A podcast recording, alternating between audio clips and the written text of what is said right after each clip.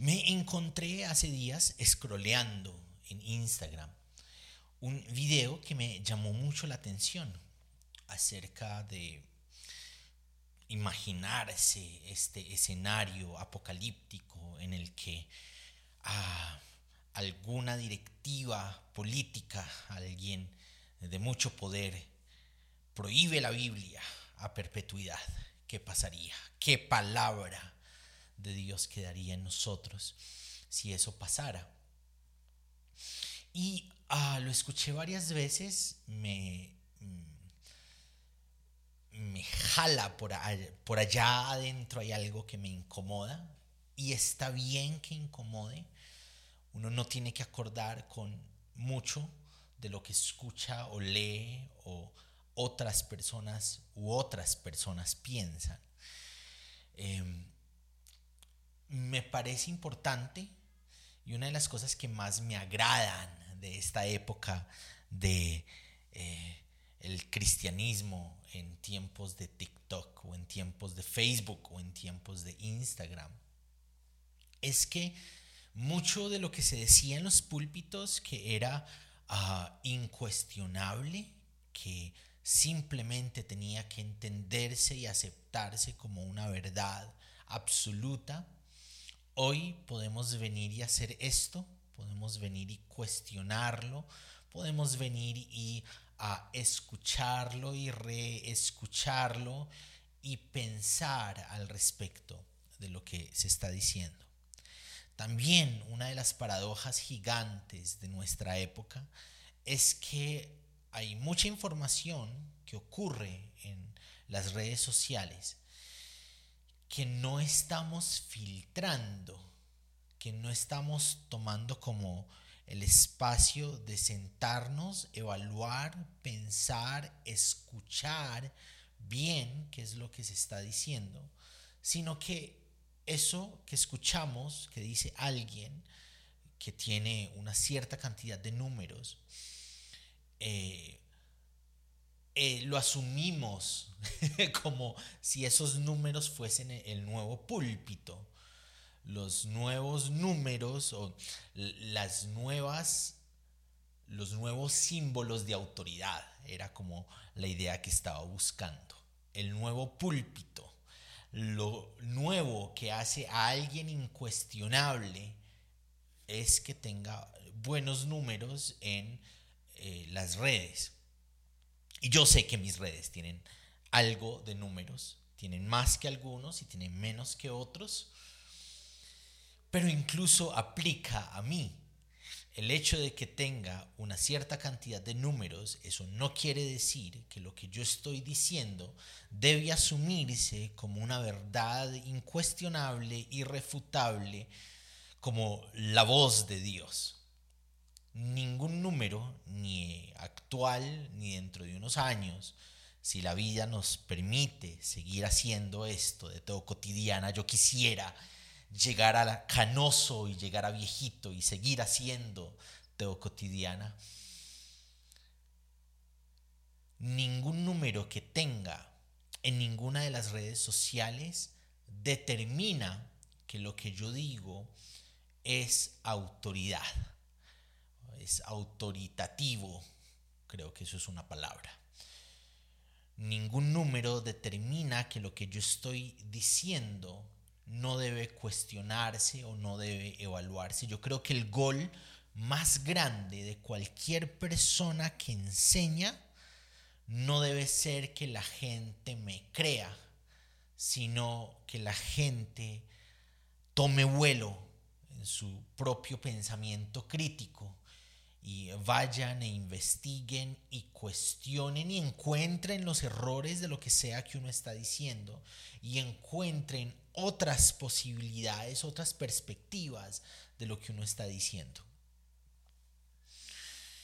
En todo caso, una de las grandes realidades de nuestra época es que podemos conversar con las ideas. Y eso es lo que quiero que hagamos hoy, un ratico. No creo que nos vayamos a demorar mucho en este episodio. Quiero que conversemos con esta idea de Sebastián Franz, acerca de esa, ese juego mental de imaginarnos la escena apocalíptica en la que algún líder político determina que ya no existirán Biblias en el mundo. Pero primero vamos con la intro. Existimos en un mundo caótico, lleno de odios, miedos y angustias. Se hace urgente volver a Jesús, volver al Evangelio, volver al mensaje de bienestar y de esperanza, volver al amor a Dios, al amor propio, al amor por el otro. Teo cotidiana.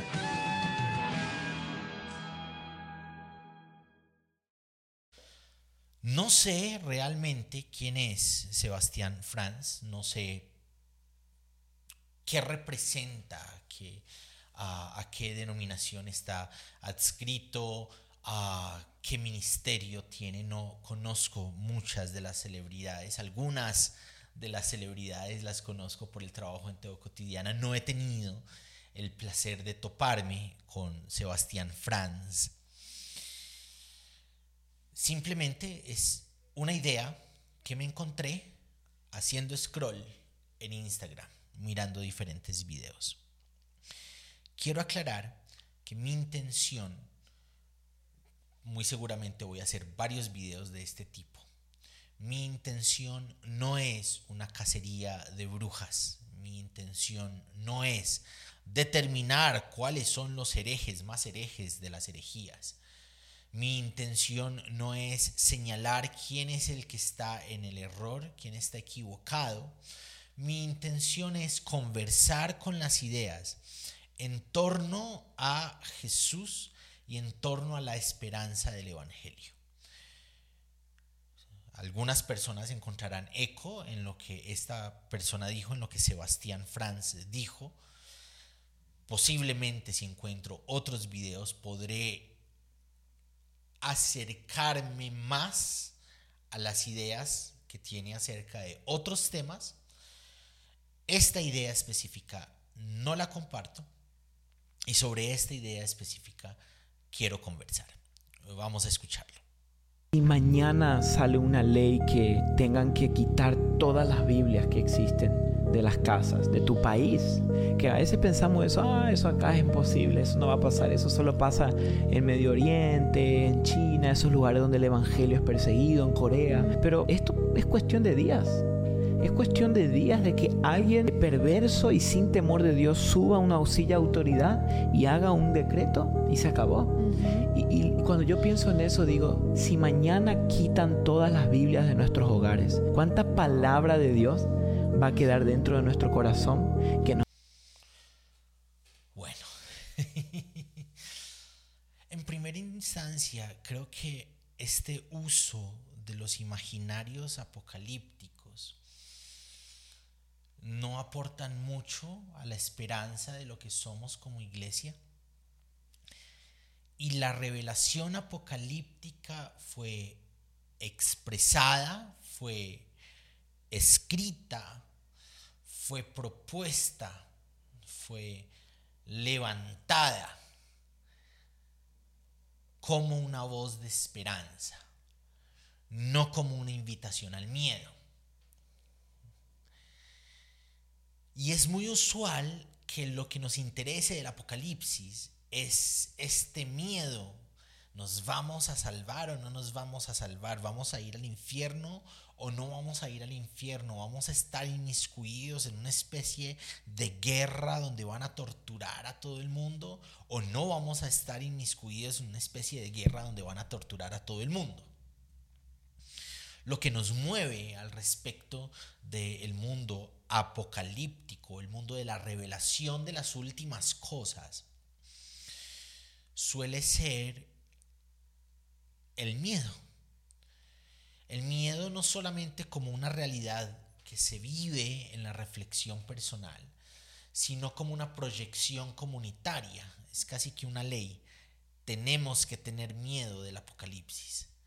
Y en realidad el Apocalipsis se escribió en clave de la esperanza, en clave de estas son las cosas difíciles que como comunidad históricamente hemos vivido y Dios está ocurriendo y Dios va a ganar.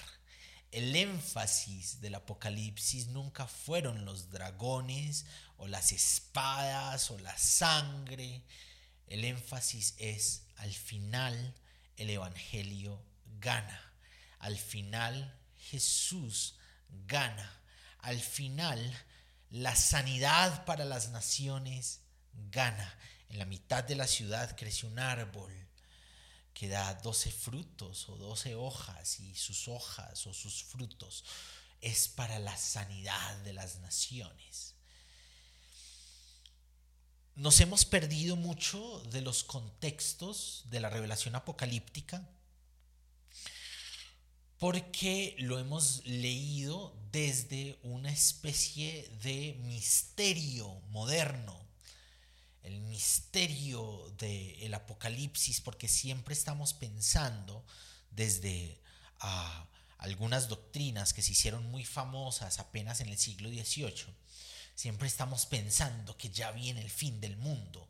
Y llegó la enfermedad de hace algunos años y ya vino el fin del mundo. Y hubo, conocí algunas, algunos grupos que ya estaban esperando que llegara el Mesías o los ángeles o los representantes de Dios, los testigos, lo mismo que pasó en algún momento en, la, en el final de la Primera y de la Segunda Guerra Mundial estamos así rependientes de las señales divinas en Israel, porque hemos determinado que Israel es el reloj apocalíptico, el reloj, el reloj profético. Lo que pase con la nación israelita ya está determinando, ya casi, ya está tocando la puerta. Y entonces nuestro discurso sobre la revelación de los últimos tiempos parte del miedo. ¿Qué vamos a hacer? ¿Qué vamos a hacer si nos ah, piden confesar en contra de Dios y en contra de nuestro credo? ¿Qué vamos a hacer si nos piden negar a Jesús? ¿Qué vamos a hacer si nos quitan todas las Biblias? Que nos va a sostener hasta el fin de los tiempos. Si Cristo viene aquí en 10 años y el año que viene nos quitan todas las Biblias, ¿cuánta Biblia nos va a sostener los próximos nueve años que habrán estado dentro nuestro? Si mañana sale una ley... Yo quiero que volvamos por aquí Aquí hay algo que me parece Es cuestión de días de que alguien perverso y sin temor de Dios suba a una silla autoridad y haga un decreto y se acabó. y, cuando yo pienso en eso digo, si mañana quitan todas las Biblias de nuestros hogares, ¿cuánta palabra de Dios va a quedar dentro de nuestro corazón? Que... Ok, y aquí vamos con una discusión de antaño, una discusión por la que me he ganado un montón de señalamientos porque él es un liberal. La palabra de Dios que está escrita en nuestros corazones no está determinada, no está aislada dentro de la escritura. La escritura sí cumple un propósito importante de llevarnos a Jesús, Jesús es la palabra de Dios. Jesús es el logo de Dios que se materializa en humanidad, que nace y crece y que cada una de sus etapas de desarrollo nos muestra cómo y quién es Dios. Él es la imagen visible del Dios invisible. Él es la casa de la plenitud de Dios. Jesús es la palabra de Dios. Y eh, nos enseña la escritura porque sí, cumple un papel importante llevarnos a Jesús. Cumple un papel importante mostrarnos la vía a Jesús. Cumple un papel importante mostrarnos quién es Jesús. Y la escritura nos hace saber que Dios en Jesús, decide vivir en nosotros. Decide que nosotros seamos su templo. Nuestro corazón, nuestro cuerpo, nuestra mente, nuestra vida es templo de la vida de Dios, del Espíritu de Dios. ¿Cuánta palabra queda en el corazón si no está la escritura? La eternidad de Dios está determinada, está limitada a la escritura. Yo creo que no. Yo creo que Dios trasciende la escritura. La escritura nos guía a Jesús y al propósito de Dios en Jesús y a la voluntad de Dios en Jesús. Pero si un día alguien determina que no hay escritura, ¿cuánta palabra queda en el corazón? ¿Hay más de Dios en nosotros? Si hay más Biblias en nuestro país, hay menos de Dios en nosotros si hay menos Biblias en nuestro país. Y no creo que la intención de Dios en la escritura sea que la tengamos memorizada para que no se pierda en el momento en que alguien diga hay que prohibir las Biblias. Entre otras cosas, es un escenario que no es muy factible porque digamos que prohibieron todas las Biblias, que las quemaron todas. Es muy difícil que eso pase. Pero digamos que eso pasó. Quedan millones de libros en millones de lugares en los que se cita a la Biblia. Y con esas citas yo creo que podríamos reconstruir la tradición escrita de la Biblia con las citas de libros de gente que ha hablado de la Biblia, podríamos agarrar esas citas y reconfigurar, reconstruir lo que dice la Biblia. Digamos que además de la Biblia son todos los libros que mencionen la Biblia. Eso es imposible, pero digamos que pasa. Dios está en control y al final Dios gana. Esa es la intención de la revelación apocalíptica. eso es redundante porque apocalipsis significa revelación, pero a veces me gusta ser redundante. A veces lo hago a propósito, ser redundante, a veces como que enfatiza. Al final Dios va a ganar. El apocalipsis no es un tratado para que la iglesia esté cagada del miedo, el Apocalipsis es un tratado para que en medio del miedo la iglesia recuerde, Dios está en control, Dios está ocurriendo. En medio del oscuro de la vida, en medio de todo lo malo que pase, en medio de lo peor, las torturas y la muerte y la tristeza y el llanto y la enfermedad en medio de todo lo malo. Dios está ocurriendo.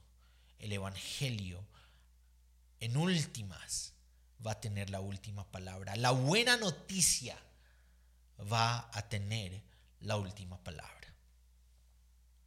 Que nos va a sostener hasta el fin de los tiempos. Jesús es la palabra de Dios que nos va a sostener hasta el último de los tiempos, hasta el final de los tiempos.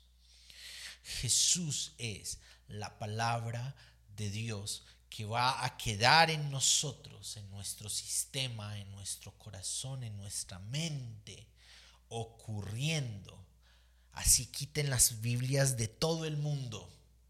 Jesús es la vida de Dios que está en nosotros y en nosotras, llevándonos a un proceso progresivo, redundante, pero me gusta esa idea de proceso progresivo, poco a poco, día a día, paso a paso. Jesús es la vida de Dios, la expresión de Dios, la escritura de Dios. Yo escribiré mi ley en sus corazones.